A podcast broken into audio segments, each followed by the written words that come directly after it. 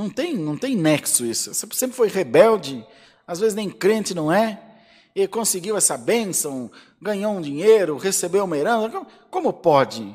Você não sabe, irmão. Às vezes, por esse motivo, Deus está trabalhando naquele coração. A palavra não diz que uns vêm pelo amor e outros vêm pela dor. A maneira que vem não importa, desde que venha. Irmão, acredite, Deus tem suas ferramentas para trabalhar, irmãos. Nós não somos como um rebanho de gado, gado, ainda que o Senhor nos compare como ovelha, pelo cuidado do pastor. Mas ele ainda é considerado sumo pastor. Um pastor trata todas as ovelhas igual, não sabe o nome, não sabe se é macho ou se é fêmea, se não observar bem, é tudo branco, é tudo cabeludo, tudo igual. Mas o sumo pastor, não. O Senhor sabe quem você é. O Senhor sabe os teus pensamentos. Vocês creem nisso, irmão?